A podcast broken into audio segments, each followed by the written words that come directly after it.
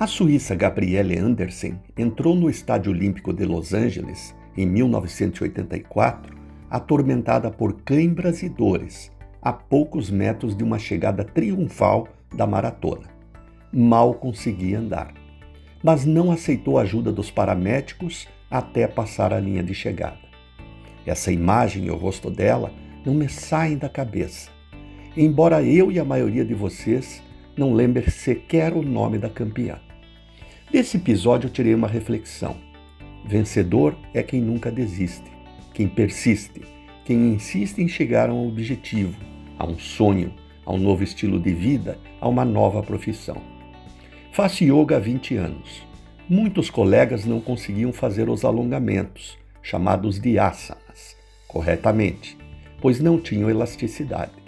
A mestre dizia então: a razão da yoga ser feita com os olhos fechados é que não importa o que seu colega ao lado está fazendo, mas sim o teu progresso, com o teu corpo, tua mente e tua alma. Se houver disputa, é com você mesmo.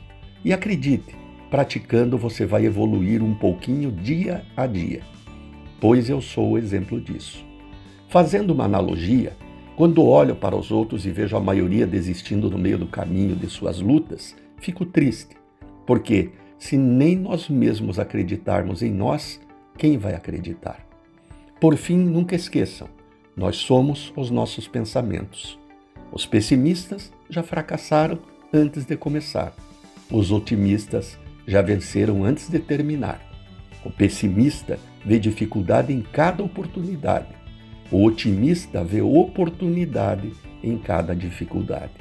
Renato Folador para CBN.